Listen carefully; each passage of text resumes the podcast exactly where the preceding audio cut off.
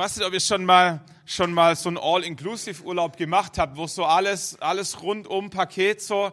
Ähm, wir haben das schon hin und wieder mal gemacht und das ist eine feine Sache. Das fängt schon an, wenn du aus deinem Flieger im Ankunftsland aussteigst und du nicht völlig verloren dastehst, sondern da wirst du empfangen weil du ja alles all-inclusive gebucht hast, dein, dein Hotel, dein Essen, dein Flieger, alles von einer Firma und so.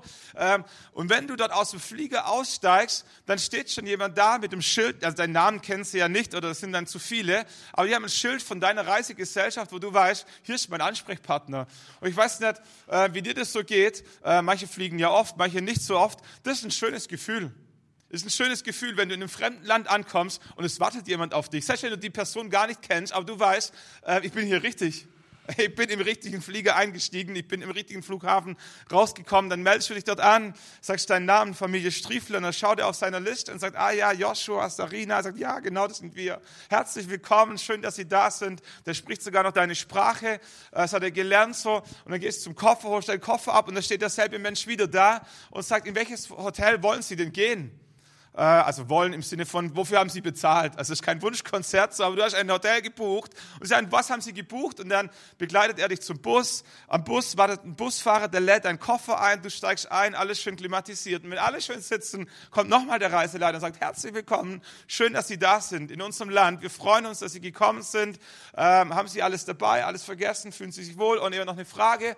Und dann geht's los Richtung Hotel und dieselbe Nummer wiederholt sich im Hotel, warten auch Menschen auf dich. Das erste ist die Security. Ähm, die wollen dir nichts Böses, aber es gibt ein Gefühl von Sicherheit. Da stehen Menschen, die sehen so aus, wie wenn sie dich die nächsten zwei Wochen beschützen würden mit ihrem Leben. Äh, so, die heißen dich willkommen, du gehst rein an der Rezeption, wartet der Nächste, gibt ein, ein kühles Getränk und dann wirst du aufs Zimmer begleitet, zwei Menschen bringen dir äh, die Koffer und du bist von Anfang bis Ende willkommen. Jetzt wissen wir alle, dass wir dafür bezahlt haben, äh, dass es ein Service ist, der nicht ganz freiwillig passiert und trotzdem ist es ein schönes Gefühl. Ich weiß nicht, ob du dieses Gefühl kennst. Ich hoffe, du kennst dieses Gefühl von Willkommen sein. Wenn du es nicht kennst, dann kennst du wahrscheinlich wenigstens den Wunsch, willkommen zu sein. Also ob ihr das kennt, so ich kenne das schon in mir. Wenn ich irgendwo hingehe, dann hoffe ich und wünsche ich mir, dass die Menschen, die dort auf mich warten, freundlich sind und mich willkommen heißen, mir dieses Gefühl geben, dass es schön ist, dass ich da bin. Und es sind oft diese, diese Kleinigkeiten, an denen wir entdecken, dass wir, dass wir willkommen sind. Katrin hat mal Serena, unsere große äh, Tochter, zehn Jahre alt inzwischen, gefragt, an was sie merkt, dass wir sie als Eltern lieb haben. Und es ist witzig, wir haben gedacht, vielleicht weil es ein schönes Zimmer hat und weil wir zu essen kaufen, weil wir sie drücken, weil wir es ihr manchmal sagen. Sie sagt, Mama, an was ich merke, dass du mich lieb hast, ist jedes, jeden Tag, wenn ich von der Schule heimkomme, ich klingel und du die Türe aufmachst und sagst, schön, dass du da bist. Und dieser Moment gibt ihr das Gefühl, dass sie geliebt ist, dass sie wertvoll ist und dass es schön ist, dass sie da ist. Und oft sind es diese Kleinigkeiten, wir werden irgendwo eingeladen und wir kommen dorthin und das Essen steht schon auf dem Tisch oder der Kaffeeduft erfüllt schon die Wohnung. Jemand hat auf uns gewartet, nimmt uns die Jacke ab. Es ist ein schönes Gefühl, wenn dir jemand aufmerksam zuhört, wenn jemand ehrliches Interesse an, an deinem Wohlergehen zeigt, wenn jemand nicht nur fragt, wie geht's und, und weiter geht's, sondern wenn jemand wirklich wissen möchte, wie es dir geht. Manchmal ist es schon schön, wenn jemand nur deinen Namen kennt. Weißt du, wer das kennt? Also wenn du irgendwo bist, wo, wo du dich völlig fremd fühlst und jemand kommt auf dich zu und sagt, hallo Stefan, schön, dass du da bist. Die Tatsache, dass der deinen Namen kennt, drückt aus, ich habe dich erwartet, ich, ich, kenne dich oder ich möchte dich besser kennenlernen. Ähm, und es ist ein schönes Gefühl, willkommen zu sein. Genauso wie wir das Gefühl kennen, willkommen zu sein, kennen wir wahrscheinlich auch das Gefühl, nicht willkommen zu sein. Manchmal sind wir tatsächlich nicht willkommen, manchmal kommen wir ungelegen, manchmal, äh, wir merken es dann so, wenn wir in, in, in, in einen Raum reinkommen und auf einmal sind alle leise. Und denkst, habt ihr über mich gesprochen? Äh, ist mein Hosenladen, habe ich was falsch gemacht, habe ich ungelegen? So diese peinliche Stille, die wir auslösen mit dem Betreten des Raumes, fühlt sich gar nicht schön an. Manchmal kommen wir in den Raum und es ist keine betretene Stille, aber es dreht sich auch keiner um nach uns. Die, die reden einfach weiter. Niemand nimmt Notiz davon, dass du gekommen bist. Die bleiben in ihrer Gruppe, da dreht sich keiner um, da sagt keiner Hallo, fühlt sich nicht so schön an. Wir, wir alle kennen dieses Gefühl, wenn wir bei Geburtstagsfeiern sind, wo wir, wie soll man sagen, aus familientechnischen Erbkonstellationen hin sollten. Kennt ihr das? So, aber wo wir, wo wir uns nicht so ganz wohlfühlen, weil wir nicht alle kennen. Und du kommst dann dort an, weil du weißt, ich, ich, ich sollte hier sein, ich gehöre irgendwie auch dazu. Aber, aber du findest kein gemeinsames Gesprächsthema. Und die anderen erzählen von der Feuerwehr und von ihrem Beruf und von irgendwelchen Sportskameraden, die du alle nicht kennst und du sitzt nebendran und du, du bist nicht ausgegrenzt, aber du bist irgendwie auch nicht involviert, weil du einfach nicht mitreden kannst. Und es hilft dann, wenn man so ein Glas in der Hand hat, man kommt sich nicht ganz so verloren vor. Äh, mein Trick ist dann, ich gehe dann einfach zum Buffet, das sieht so aus, wie wenn ich was zu tun habe und so. Aber wenn du mal beim vierten Mal beim Buffet warst, kommst du dir irgendwann auch blöd vor. und denkst mir, könnte irgendjemand mich erlösen und mit mir reden, dass ich mich nicht so verloren und einsam in der Ecke vorkomme. Ähm, das sind die Gefühle, die wir, die wir nicht so schön finden. Da habe ich gefragt, wie es dir wohl ging, als du zum allerersten Mal damals vielleicht noch in Treffpunkt Leben, im Gospelhaus heute, also zum allerersten Mal in unseren Gottesdienst gekommen bist. Ich vermute zwei Optionen. Entweder du hast dich pudelwohl gefühlt, vermutlich, weil irgendeine nette Person auf dich zugegangen ist und dich herzlich willkommen geheißen hat, oder du hast dich so ein bisschen unwohl gefühlt, weil du ein bisschen allein in der Ecke standst, während alle anderen sich gekannt haben. In der Theorie, in der Theorie würde ich behaupten, sind wir uns alle einig dass, dass Gemeinde, und das sind wir, die Menschen, die an Gott glauben, dass Gemeinde die größtmögliche Hilfe für Menschen sein sollten, die mit Gott in Kontakt kommen wollen. Aber manchmal passiert es auch, dass die Menschen, dass die Gemeinde, die, die Menschen, die Gott kennen, die größtmögliche Hürde für Menschen sind, die Gott kennenlernen wollen. Weil wir irgendwie so drauf sind, dass der andere spürt, dass er hier nicht willkommen ist. Und in der Theorie sind wir uns alle einig, wie es sein sollte. Aber die Praxis sieht manchmal auch ganz anders aus. Wenn ich in die Bibel reinschaue, äh, da stelle ich fest, das ist ein Phänomen, das gibt schon ganz, ganz lange. Im Markus-Evangelium äh, berichtet Markus äh, davon, ich glaube, wir haben eine Folie zum Mitlesen. Markus-Evangelium, Kapitel 2, Vers 1 da heißt es, und nach einigen Tagen ging Jesus wieder nach Kapernaum hinein, so ist die Stadt. Und es wurde bekannt, dass Jesus im Haus sei und es versammelten sich viele, so viele, dass sie keinen Platz mehr hatten, nicht einmal vor der Tür. Und Jesus sagte ihnen folgendes Wort, da kommen wir gleich noch dazu. Jesus war in der Stadt und so viele Menschen wollten ihn hören. Das ist eigentlich ein gutes Zeichen. Das ist ein gutes Zeichen, wenn viele Menschen zum Gottesdienst kommen wollen, so viele, dass es schon fast keine Plätze mehr gibt, in diesem Fall sogar gar keine Plätze mehr, nicht einmal mehr vor der Türe. Interessanterweise passiert in uns Menschen irgendwas Komisches und was Seltsames, wenn wir merken, ähm, es wird eng. Ähm, wie soll man sagen, es ist insofern eng, dass wir, dass wir gucken müssen, dass wir nicht verdrängt werden. Weißt du, ob ihr das kennt? Wenn du auf der Autobahn fährst ähm, und es fließt gut, haben die wenigsten Menschen Not damit, wenn sie irgendjemand überholt weiß nicht, wie du so drauf bist, wie dein Ego-Trip so ist, so. Aber wenn ich selber die Geschwindigkeit fahren kann, die ich möchte, ist für mich in Ordnung und akzeptabel. Wenn es jemand gibt, der noch ein schnelleres Auto hat und noch schneller fahren möchte, da fahre ich manchmal sogar rechts rüber, dass der vorbei kann. So, aber wehe, es ist mir nicht mehr möglich, die Geschwindigkeit zu fahren, die ich fahren will, und ich stehe im Stau. Müsste ich mal erleben, wie penibel Menschen auf einmal anfangen, darauf zu schauen, dass ja nicht die andere Linie schneller ist wie sie.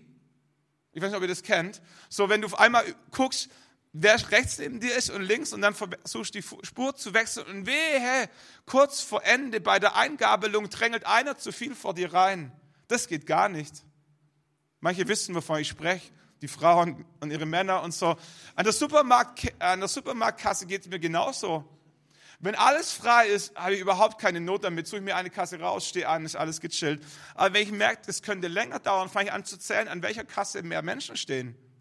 Und das Schlimmste, was passieren kann, ist, wenn du dann an der Kasse anstehst, ähm, wie will ich sagen, und auf einmal stellst du fest, dass zwei Plätze vor dir nur der Mann am Wagen steht und die Frau noch eilig durch die Regale rennt und irgendwelche Sachen nachholt. Das geht gar nicht müsste hinten anstehen. Man kann nicht anstehen, den Platz frei halten und dann noch nebenher einkaufen, wenn es jeder machen würde und so. Und wir fangen auf einmal an, unseren, unseren Platz zu verteidigen. Im Wartezimmer des Arztes bin ich zu oft im Wartezimmer des Arztes, aber ich schaue ganz genau, wer vor mir da war.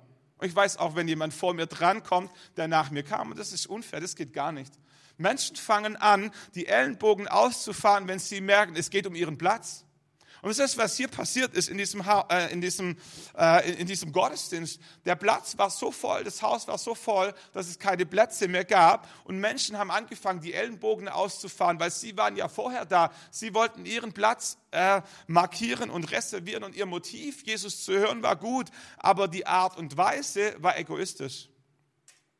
Interessant, man kann das richtige Motiv haben, um in Gottesdienst zu kommen und die Art und Weise, wie du in Gottesdienst kommst, ist trotzdem egoistisch. Bei all dem Drängeln äh, haben sie gar nicht gemerkt, dass da hinten ein Gelähmter herangetragen worden ist. Vier Freunde, heißt es da in Kapitel 2, Vers 3, ähm, heißt es, sie haben Gelähmten gebracht und dass sie ihn wegen der Volksmenge, vier Freunde haben einen gelähmten Freund, keine Ahnung wie viel, hunderte oder tausende Meter zu Jesus geschleppt. Und als sie dort ankamen, war es ihnen nicht möglich, in den Gottesdienst, in die Nähe von Jesus zu kommen, weil all die Frommen ihre Ellenbogen ausgefahren hatten. Da sie ihn wegen der Volksmenge nicht zu ihm bringen konnten, deckten sie das Dach ab. Das ist paradox. Das ist paradox. Da sitzt eine, eine, eine, Horde, eine Herde von frommen Menschen zusammen, weil sie Jesus hören wollen. Und alles, worum es ihnen geht, ist die Ellenbogen auszufahren und zu gucken, dass ja keiner sich vordrängelt, weil sie wollen ja die beste Sicht auf Jesus haben. Sie wollen am nächsten dran sein, wenn Jesus ein Wunder tut. Sie wollten die Hände schütteln, sie wollten seinen Schweiß riechen, sie wollten, sie wollten vorne dabei sein, wie, wie wir Menschen meistens vorne dabei sein wollen. Ich habe mich gefragt, ob das ein Phänomen ist, das es nur damals gab oder ob es das heute immer noch gibt. Wenn wir so an unsere Kleingruppen denken. Wir haben ja im im Mai gestartet, im September endet schon wieder, machen wir einen Monat Pause, dann geht es im, im, November wieder richtig los. Aber irgendwann hat man sich ja so als Kleingruppe ein bisschen gefunden, die Frauen und die Männer und die Ehepaare und in welcher Kleingruppe du immer bist. Und, und es ist schön, es fühlt sich gut an, man, man weiß, wer der andere ist und man hat so seine Insiderwitze und man hat zusammen gelacht und zusammen geweint und rein räumlich wäre da schon noch Platz für, für eine weitere Person. Aber, aber im Herzen merken wir, wie es irgendwie zugeht, weil, weil wir würden gerne unter uns bleiben. Wir fangen an, äh, unbewusst ähm, im übertragenen Sinn unsere Ellenbogen auszufahren und unsere Kleingruppe zu schützen vor anderen Menschen, die, die da auch noch rein wollten. Wenn der Gottesdienst vorbei ist und die Kaffeebar öffnet, äh, dann drängeln wir wahrscheinlich jetzt nicht an, an der Kaffeetheke, so zivilisiert sind wir. Äh, das geht schön der Reihe nach und am Ende kriegt ja jeder. Aber wenn du dann mal so an deinem Stehtisch mit deinen besten Freunden zusammenstehst und mal dich austauschst, wie die Woche war, und du bist so richtig schön im Gespräch, ähm, dann ist rein räumlich da schon noch ein Platz für eine dritte und eine vierte und eine fünfte Person. Aber im Herzen merken wir, wie es irgendwie zugeht. Wir wollen unter uns bleiben, weil wir, wir, wir haben gerade so ein gutes Gespräch und da stehen Menschen drumherum, äh, die kennen vielleicht noch nicht so viele, die sind vielleicht zum ersten oder zum zweiten Mal da und die würden vielleicht auch gern mit dir ein paar Worte wechseln, aber irgendwie ist, ist der Platz nicht am Stehtisch, aber in deinem Herzen schon zu, ähm, weil da bist ja du und deine Freundin. Manchmal, stelle ich fest, äh, verstecken wir uns hinter unseren Aufgaben. Das kenne ich von mir selber. Ich kenne das von Schwäbisch Hall, wo ich als Jugendlicher war. Wir haben Veranstaltungen, wie soll man sagen, kreiert und gemacht, ganz bewusst, um, um Gäste einzuladen. Und dann kamen die Gäste tatsächlich und dann hatten wir keine Zeit für die Gäste, weil wir alle so beschäftigt waren. Ähm, und es war einfacher, emotional die Getränkekiste von A nach B zu schleppen, wo sie hin musste, wie die Getränkekiste abzuschleppen und mit dem Menschen zu sprechen, den ich nicht kannte, wo ich nicht den Namen wusste, wo ich nicht weiß, was passiert, mag der mich, mag der mich nicht. Und manchmal ist es einfacher, sich hinter der Aufgabe zu verstecken, weil, weil da fühlt man sich sicher. Es gibt Sicherheit, weil ich weiß, was ich tue. Sich mit jemandem, sag ich mal, einzulassen, den man nicht kennt, ist immer ein Wagnis. Das kann fantastisch schön werden, aber es kann auch ein bisschen komisch werden, weil man ja nicht weiß, was passiert. Ähm, habe ich mir gedacht, es ist so ein bisschen, wir waren gestern Pizza essen, so ein bisschen wie, wie wenn eine Pizzeria einen guten Koch hat, aber keine Bedienung. Weißt du, ob ihr das schon mal erlebt habt? Ich nicht. Das gibt es wahrscheinlich gar nicht. Aber stell dir vor, es gibt eine Pizzeria, die macht die beste Pizza der Stadt. Diese Pizzeria macht Werbung in allen Zeitungen. Diese Pizzeria verteilt sogar Flyer. Diese Pizzeria hat eine Homepage, die ist allererste Sahne. Diese Pizzeria macht Sonderangebote, da musst du kommen. Da willst du kommen. Und das passiert tatsächlich. Die Leute kommen, es die beste und die schönste Pizzeria ist. Und die kommen dort an und stellen fest, es gibt nur einen Koch und keine Bedienung, weil die Bedienung in die Küche abgezogen werden musste, um die ganzen Pizzen zu belegen. Und du kommst da rein und die ganzen Stammgäste, die kennen sich aus. Die haben ihren Platz, die kennen die Speisekarte auswendig, äh, die gehen in die Küche und sagen dreimal Margarita, setzen sich wieder hin und irgendwann kommt der Kellner raus und sagt Tisch fünf und so und dann stehen fünf Leute auf und holen ihre Pizzen und sowas und du stehst als Gast, der zum ersten Mal da ist, so ein bisschen daneben und du spürst, alle anderen haben mega viel Spaß mit der leckersten Pizza der ganzen Stadt. Und du hast sogar eine Einladung bekommen und du hast ein Sonderangebot, einen Gutschein und du bist da und willst deine Pizza essen, aber du weißt nicht, wo du dich hinsetzen darfst. Und wenn du dann endlich einen Platz gefunden hast, stellst du fest, da kommt gar keiner, mich zu bedienen. Und du fragst dich irgendwann so, äh, soll ich noch bleiben oder soll ich gehen oder wollen die mich wirklich hier und all die anderen essen schon und denen schmeckt es immer besser äh, und irgendwas passiert in deinem Herzen. Du weißt nicht, ob du nochmal kommen möchtest. Irgendwie, irgendwie mega surreal. Gibt es überhaupt gar nicht, nirgends in dieser Welt. Niemand würde eine Pizzeria aufmachen mit dem besten Koch der Welt, mit der besten Pizza ohne Bedienung. Nur die Frommen kriegen es hin, einen Gottesdienst zu veranstalten mit dem besten Koch, äh, mit dem besten Gott, mit dem guten Prediger und ohne Menschen, die die Gäste willkommen heißen. So, das das, was in dieser Situation passiert ist. Die Frommen haben die Ellenbogen ausgefahren, haben gesagt, mein Platz, mein Territorium, ich war zuerst da und haben nicht gecheckt, dass da hinten Gelähmter herangetragen worden ist, für den dieser Gottesdienst vielleicht die einzige Chance ist, mit Jesus in Kontakt zu kommen. Aber die gute Botschaft heute Morgen ist, es geht auch anders. Es geht auch anders. Es gab in dieser Geschichte nicht nur diese Menschen, die die Ellenbogen ausgefahren hatten, sondern es gab auch vier Freunde. Es gab vier Menschen, die sich tatsächlich die Mühe gemacht haben, ihren gelähmten Freund an diesen Ort zu tragen. Da heißt es ganz am Anfang, und als Jesus nach einigen Tagen wieder nach Kapernaum ging, wurde bekannt, dass er in einem Hause sei. Es hat sich irgendwie rumgesprochen, damals gab es noch kein Facebook, aber die Mund-zu-Mund-Propaganda hat genauso gut funktioniert. irgendwo haben diese vier Freunde mitbekommen, keine Ahnung, wer der Erste war. Jesus ist in der Stadt. Dieser Jesus, der manchmal Wunder tut. Und ich habe mir gedacht und mich gefragt, warum diese vier Freunde oder derjenige, der es als erstes gehört hat, nicht einfach losgerannt ist. Ich vermute, er hätte gute Chancen gehabt, vorne in der ersten, zweiten Reihe zu sitzen. Ich wette, dass jeder einzelne dieser gelähmten Freunde alleine schneller gewesen wäre, wie mit dem Gelähmten, den sie tragen mussten. Aber irgendwie haben diese vier Freunde etwas verstanden. Sie haben verstanden, dass dieser Gottesdienst nicht für sie da ist, sondern für ihren Freund. Sie haben verstanden, dass wenn jemand von ihnen eine Begegnung mit Jesus braucht, dann war es definitiv der Freund, der nicht gehen konnte und nicht sie. Und so haben sie alles, was sie konnten, daran gesetzt, nicht nur selber dort anzukommen, sondern das Beste zu tun, dass ihr gelähmter Freund so nah wie möglich in die Nähe von Jesus kommt. Und so kommen sie dort an, haben diesen Gelähmten tatsächlich geschleppt, getragen, wie immer sie das gemacht haben.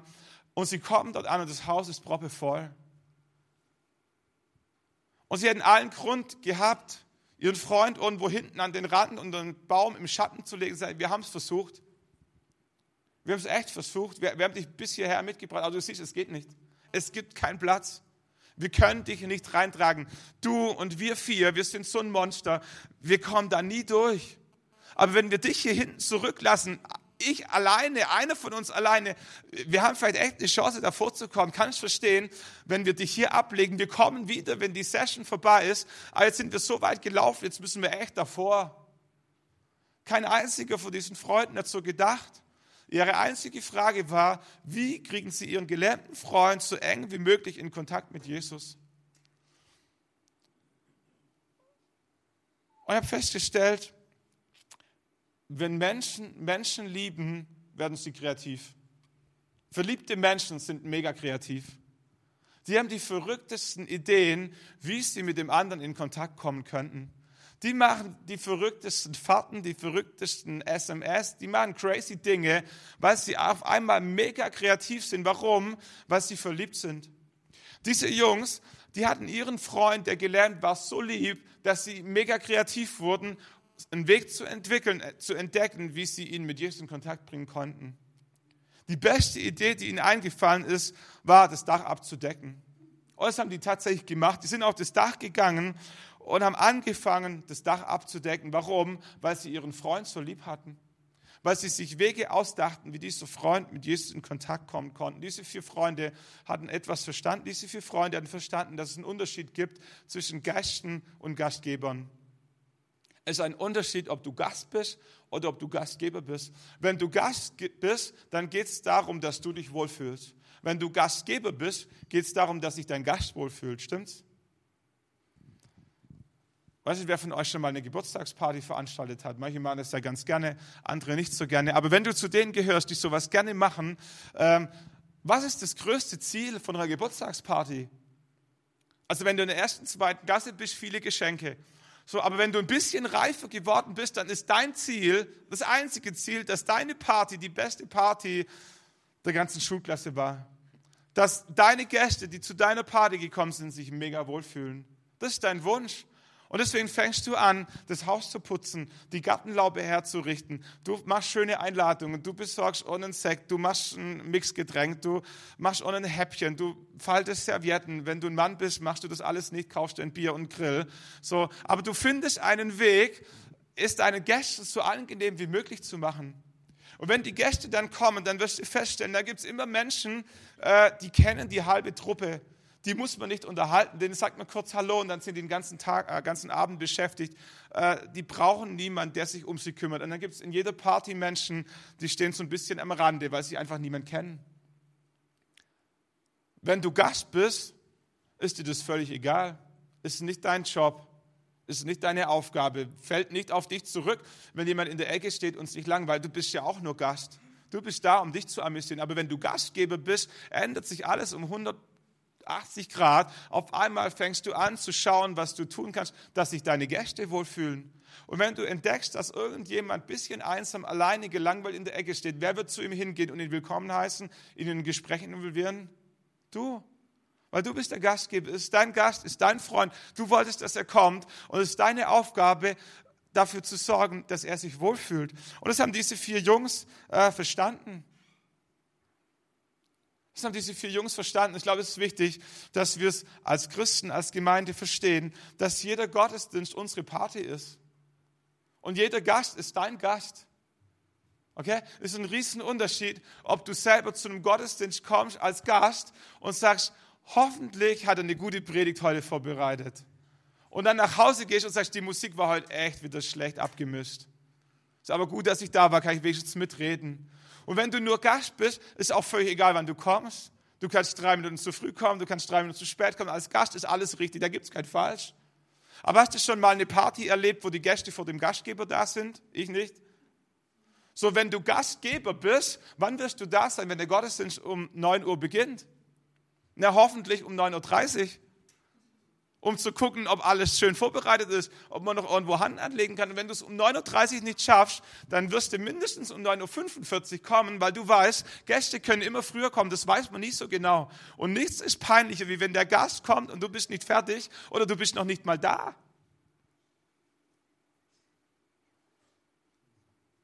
So, wenn ich die Bibel richtig verstanden habe und den Herzschlag von Jesus, dann ist jeder, der wie soll man sagen, für sich weiß, dass er ein Kind Gottes ist, Teil der Familie.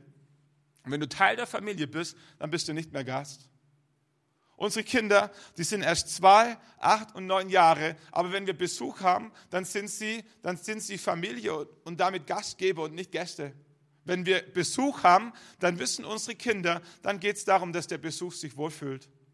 Und dann werden wir nicht Lego bauen, werden wir nicht ihr Zimmer aufräumen, werden wir nicht irgendwelche verrückten Sachen machen. Wir können alles machen später. Wenn die Gäste weg sind, haben Papa und Mama endlos viel Zeit, können wir Bücher anschauen, können wir einen Spaziergang machen, können wir ein Lagerfeuer machen. Alles easy. Aber unsere Kinder wissen, wenn Besuch da ist, dann sind wir für den Besuch da. Und es schließt den Zweijährigen, den Achtjährigen und die Neunjährige mit ein. Entweder du gehörst zur Familie oder du gehörst nicht zur Familie. Wenn wir Gottesdienst feiern, ist genau das Gleiche. Entweder du gehörst zur Familie. Und wenn du zur Familie gehörst, selbst wenn du erst ein halbes halbes Jahr gläubig bist, dann bist du Teil der Familie, dann geht es nicht um dich. All das, was dir wichtig ist, können wir machen, wenn die Gäste nicht da sind, wenn sie keine Zeit haben. Dann trifft sich die Familie. So, aber wenn du zur Familie gehörst, dann bist du automatisch Gastgeber. Und das ist der Unterschied. Wenn, wenn wir Gäste haben, dann fragen wir sie, was sie wollen. Und dann gehen wir zum Kühlschrank und dann bekommen sie, was sie wollen, eine kalte Cola, ein Joghurt oder ein Eis oder was immer. So, wir, wir werden uns um sie kümmern. Und dann gibt es Freunde, die gehören nicht zur Familie, die sind auch nicht Gastgeber, äh, die werden aber nicht mehr bedient. Freunde werden nicht bedient, Freunde müssen sich selber bedienen, Freunde dürfen sich selber bedienen. Wenn, wenn du ein guter Freund unserer Familie bist, dann darfst du selber einen Kühlschrank. Das ist eine Auszeichnung. Aber es ist auch eine Verpflichtung. Es wird niemand mehr dafür sorgen, dass du einen Joghurt bekommst, wenn du einen möchtest. Es ist dein eigener Job, du bist Freund der Familie. Und dann, irgendwann, bist du vielleicht nicht mehr Freund der Familie, sondern du bist Familie tatsächlich. Du hast meine Tochter geheiratet und damit bist du nicht mehr Freund, damit bist du Teil der Familie. Und wenn du Teil der Familie bist, dann ist deine Aufgabe, unsere Gäste mitzubewirten. Da wird mitgespült, Tisch gedeckt, abgeräumt. Alles, was Familienmitglieder eben zu tun. Und in der Gemeinde ist nicht anders. Wenn du Gast bist, dann wollen wir für dich da sein. Das ist unser aufrichtiger Wunsch, dass jeder Gottesdienst, wenn du heute zum allerersten Mal da bist, dass du dich wohlfühlst, dass du nachher einen Kaffee bekommst, dass Menschen freundlich zu dir sind. Äh, und wenn du sagst, ich möchte Ruhe haben, dann bekommst du Ruhe. Wenn du sagst, ich habe eine Frage, bekommst du eine Antwort. Und da gibt es Menschen, die würden vielleicht sagen, ich bin noch nicht so ganz Teil der Familie, aber wenigstens Freund, ich kenne mich so ein bisschen aus. Das bedeutet, dass du dich selber bedienen darfst, dass du selber nach dir schauen darfst. Du musst noch nicht mitarbeiten und so weiter, äh, aber, aber die größte Aufmerksamkeit gilt auch nicht mehr dir. Und dann gibt es ganz viele, äh, du gehörst zur Familie. Und wenn du zur Familie gehörst, heißt es, dass wir gemeinsam unsere Gäste umsorgen. Das heißt, du bist rechtzeitig da, vor den Gästen, weil du bist Gastgeber. Das heißt, du hilfst mit, äh, du hast ein Herz, du hast einen Blick für Menschen, die alleine stehen. Und das ist das, was diese vier Jungs für sich kapiert haben. Sie sind Gastgeber und nicht mehr Gäste. Ihre Aufgabe in diesem Gottesdienst war nicht zu konsumieren, sondern, sondern ein Date zu arrangieren für ihren geliebten Freund, der gelähmt war. Wisst ihr, Gott liebt Menschen und wir arrangieren das Date. Durch die ganze Bibel ist das die Aufgabenteilung. Gott liebt Menschen und wir arrangieren das Date. Wenn wir in die Bibel reinschauen, dann entdecken wir, dass für Jesus Gäste immer Priorität haben. Für Jesus haben Gäste immer Priorität. Als die Jünger die kleinen Kinder wegschicken wollten, sagt Jesus, lass die Kinder zu mir kommen. Als die Jünger den blinden Bartimäus, der da aus der Ecke schreit, äh, Jesus, hilf mir. Äh, als die Jünger ihn mundtot machen wollen, sagt Jesus, bringt ihn her. Als Jesus eine Pause machen wollte, alle Jünger in die Stadt gegangen sind, spricht er mit der Frau am Jakobsbrunnen, weil sie auf einmal eine Not hatte. Jesus ließ sich immer und immer und immer wieder unterbrechen. Warum? Weil für ihn Gäste immer Vorrang hatten. In dieser Geschichte, und das finde ich als Prediger mega faszinierend, unterbricht Jesus den kompletten Gottesdienst. Jesus unterbricht den kompletten Gottesdienst und kümmert sich um den einen Gelähmten, der darunter gelassen wird. Und es war ja nicht so, dass sonst keiner da war. Da war die Prominenz der Stadt da. Da waren Menschen da, die, die haben schon länger gewartet. Da waren Menschen da, ähm, die, die hatten so viel Hoffnung und so viel, keine Ahnung was. Äh, die wollten was von Jesus lernen. Und Jesus unterbricht die ganze Veranstaltung, die ganze Salbung, alles dahin. Warum? Weil auf einmal jemand da war, der noch, noch dringender Jesus brauchte. Für Jesus haben Gäste immer Priorität. Und Jesus unterbricht seine Predigt, schaut den Gelähmten an und fängt an, ihn zu lieben. Und das ist der Punkt, wir arrangieren das Date, Gott liebt die Menschen. Wir, wir, wir, können, wir können niemanden heilen, wir können keine Schuld vergehen, aber wir können ein Date arrangieren. Alles andere macht, macht Jesus. Jesus liebt Menschen, Jesus stellt Menschen wieder her, Jesus heilt Menschen, Jesus ermutigt Menschen, Jesus bringt neue Hoffnung in das Leben von Menschen. Und alles macht Jesus. Was wir machen, ist, dass wir Menschen mit Gott in Kontakt bringen. Als die vier Freunde es geschafft haben, den Gelähmten mit Jesus in Kontakt zu bringen, war ihr Job erledigt. Alles andere hat Jesus gemacht. Aber bis dorthin war es ihre Verantwortung, diesen Menschen mit Jesus in Kontakt zu bringen. Und dann heißt es, und als Jesus ihren Glauben sah, spricht er zu dem gelähmten Kind, deine Sünden sind dir vergeben. Zwei spannende Dinge. Jesus sah wessen Glauben? Ihren Glauben. Jesus sah nicht nur den Glauben des Gelähmten, Jesus sah den Glauben dieser ganzen Gruppe. Dein Glaube, deine Hoffnung für deinen Freund hat Auswirkungen für dich und für ihn, für die ganze Situation. Jesus sieht ihren Glauben. Jesus schaut den Gelernten an und sagt, deine Schuld ist dir vergeben, deine Sünden sind dir vergeben. Und du denkst, Moment mal, äh, der war doch gelähmt. Was, was schwafelt Jesus auf einmal von Sünde, von Schuld? Was Jesus verstanden hat, ist, dass hinter jedem offensichtlichen Problem es noch eine viel größere Not gibt. Egal, was deine Herausforderung, was deine Not, was dein, dein Problem ist, Jesus sieht dahinter und Jesus weiß, hinter all dem steckt noch eine viel größere Not. Diese Not, dass wir Schuld auf uns geladen haben, wo wir falsch gedacht haben, falsch gelebt haben, falsch getan haben. Und diese Schuld trennt uns von Gott. Und bevor Jesus deiner Not begegnet, möchte Jesus dem Problem dahinter begegnen. Und Jesus vergibt die Schuld, weil er weiß, dass die Schuld, diese Trennung zwischen Menschen und Gott noch viel gravierendere Auswirkungen hat, als gelähmt zu sein. Und deswegen schaut Jesus diesen Gelähmten an und sagt, deine Schuld ist dir vergeben. Hat ein bisschen für Tumult gesorgt, aber weil Jesus Jesus ist und weil Jesus Menschen liebt, vergibt er nicht nur Schuld, sondern er begegnet auch deiner Not. Jesus schaut ihn an und sagt, damit ihr wisst, dass der Menschensohn Vollmacht hat, auf Erden Sünden zu vergeben, sagt er zu dem Gelähmten, ich sage dir, steh auf, nimm deine Bahre und geh nach Hause.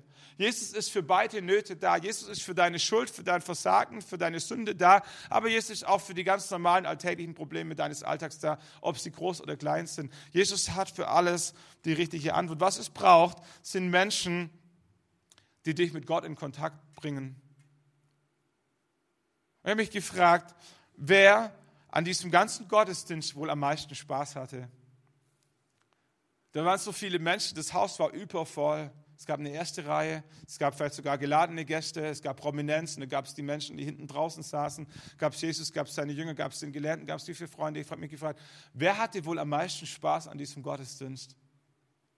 Und ich vermute, gleich nach dem Gelähmten, der definitiv die größte Freude hatte, weil der konnte auf einmal laufen, weil Jesus ihm begegnet ist. Das ist der Hammer. Aber gleich nach diesem, gleich nach dem Gelernten hatte wer am meisten Spaß? Die vier Freunde, die am allerwenigsten vom Gottesdienst mitbekommen haben, weil sie die ganze Zeit ihrem gelähmten Freund gedient haben. Die hatten keine gute Lobpreiszeit, äh, die hatten nicht mal den, Predigt, äh, den Anfang der Predigt verpasst, die, die haben geschwitzt, die waren auf dem Dach, die waren, die waren ganz weit weg vom Geschehen, aber wer hat am meisten Spaß? Äh, die, die vier, die geschuftet haben, die vier, die es geschafft haben, ihren gelehrten Freund mit Jesus in Kontakt zu bringen. Und auch in dieser Situation ist wahr, was Jesus an anderer Stelle sagt, geben ist seliger als nehmen. Geben ist seliger als nehmen. Das gilt auch für den Gottesdienstbesuch. Wer hat am meisten Spaß an einem Gottesdienst? Die Menschen, die gedient haben, die Menschen, die mitgeholfen haben, dass andere Menschen mit Gott in Kontakt kamen. Wir denken immer, die besten Gottesdienste sind die, wo ich nichts machen muss. Spät kommen, früh gehen, Kaffee trinken, nicht spülen. Was für ein chilliger Sonntag. Aber es sind nicht die Sonntage, die dich am glücklichsten machen. Die besten Sonntage sind die, wo, wo du mitgesungen hast, wo du mitgeklickt hast, wo du mitgeputzt hast im Vorfeld, wo du danach abgespült hast, wo du Leute begrüßt hast und wo du spürst, dass dein Dienst geholfen hat, dass Menschen mit Gott in Kontakt kommen. Es, es gibt wenigeres, was so cool ist, wie am Sonntagnachmittag zu Hause zu sitzen und zu wissen, Menschen sind mit Gott in Kontakt gekommen und ich habe einen Teil dabei mitgetragen. Was denn, wer von euch schon Kinder hat? Wer hat am meisten Arbeit, wenn ein Kind zur Welt kommt? Dieselbe Person, die am meisten Freude hat, wenn ein Kind zur Welt kommt. Das ist eine verrückte Sache. Aber auch da ist wahr, geben ist seliger als nehmen. Die Menschen, die nachts aufstehen, die Menschen, die die Windeln wechseln, die Menschen, die den Brei füttern, die Menschen, die dem Kind beibringen zu laufen, sind die Menschen, die am aller, aller, allermeisten Arbeit haben mit diesem Kind. Und wer hat am meisten Freude mit diesem Kind? Genau dieselben Menschen. Irgendwie hat Gott Freude daran, die Menschen zu segnen und ihnen Freude zu schenken, die bereit sind zu geben und für andere da zu sein. Und im Gottesdienst ist es nicht anders. Im Gottesdienst haben die Menschen die meisten Freude, die daran beteiligt sind, dass Menschen mit Gott in Kontakt kommen. Letzter Gedanke. Stell dir vor, du bist Gott und es gibt Menschen in dieser Stadt, die du unendlich lieb hast. Und es gibt Menschen, äh, wie soll ich sagen, die wissbegierig sind, Gott kennenzulernen. Wo würdest du, wenn du Gott wärst, sie hinschicken? Kleiner Gedankensprung, wenn du kleine Kinder hast und du möchtest mit deiner Frau mal schön ausgehen, welchen Babysitter würdest du arrangieren? Denjenigen, der am meisten Liebe, am meisten Aufmerksamkeit, am meisten Zeit für deine Kinder mitbringt. Derjenige, wo sich deine Kinder am wohlsten fühlen. Nicht derjenige, der am billigsten ist, nicht derjenige, der am nächsten dran wohnt, nicht derjenige, der das größte Zertifikat hat. Nein, die Person, wo du weißt, da werden sich meine Kinder am wohlsten fühlen. Wenn du Gott bist und du jemanden in der Stadt hast, den du mit Jesus in Kontakt bringen möchtest, wo würdest du ihn hinschicken zum Gottesdienst? Dorthin, wo du weißt, das sind die besten Babysitter. Das sind die meisten Menschen, die dafür sorgen werden, dass diese Person, die dir als Gott wichtig ist, sich wohlfühlt. Und genau das ist, was Gott macht. Gott sucht nach Orten, wo Menschen sind, die sich nicht um sich selber drehen, sondern die für andere da sein wollen. Gott sucht vier Freunde, die bereit sind, den ganzen Gottesdienst hausen zu lassen, um für einen Gelähmten eine Gelegenheit zu schaffen, mit Jesus in Kontakt zu bringen. Und stell dir vor, was passieren könnte, was, ähm, was möglich wäre. Und da darf die Band auf die Bühne kommen, weil wir dann gleich durch sind. Was wäre möglich, wenn wir alle, die wir Sonntagmorgens zum Gottesdienst kommen, nicht kommen, damit wir einen guten Gottesdienst erleben, sondern damit andere Menschen einen guten Gottesdienst erleben? Was würde passieren, wenn wir alle nicht als Gäste kommen, sondern als Gastgeber? Stell dir vor, es ist Taufe und es lässt sich jemand taufen, den du zum Kaffee eingeladen hast, also zum allerersten Mal im Gottesdienst war. Stell dir vor, es wird jemand geheilt, weil du ihn angesprochen hast und ihn eingeladen hast, mit dir gemeinsam zum Gebetsteam zu gehen, dass jemand für ihn beten kann. Stell dir vor, eine Ehe bekommt neue Hoffnung, weil du zugehört hast, weil du mitgebetet hast, weil du deine eigene Geschichte erzählt hast, wie ihr durch tiefe Täler gegangen seid und wie Jesus euch geholfen hat, die Ehe neu zu, in Fahrt zu bringen. Andy Stanley sagt, Gemeinde ist eine Familie, die Gäste erwartet. Und es ist schön, Teil der Familie zu sein. Und es ist noch schöner, nicht nur als Familie sich zu treffen, sondern Gäste zu empfangen. Wollen wir gemeinsam aufstehen? Und wenn es dein Wunsch ist, Menschen mit diesem Jesus in Kontakt zu bringen, der, der so grenzenlos gut ist, dann ich dich ein, dieses Lied von Herzen mitzusingen. Was wir singen ist, wie groß Jesus ist, dass er Wasser in Wein verwandelt, dass er Blinde sehend macht, dass er Lahme gehend macht. Das ist dieser Jesus, der dein Leben verändert hat, das ist dieser Jesus, der mein Leben verändert hat und das ist dieser Jesus, um den es sich in dieser Gemeinde dreht. Und was Jesus sucht, sind Menschen, die diese Leidenschaft raustragen. Gott liebt Menschen und wir arrangieren das Date. Wenn das dein Wunsch ist, dann, dann sing dieses Lied so laut du kannst mit und sag, Jesus, du bist der Größte. Und ich möchte, dass viele Menschen mit diesem Jesus, den wir gleich besingen, in Kontakt kommen.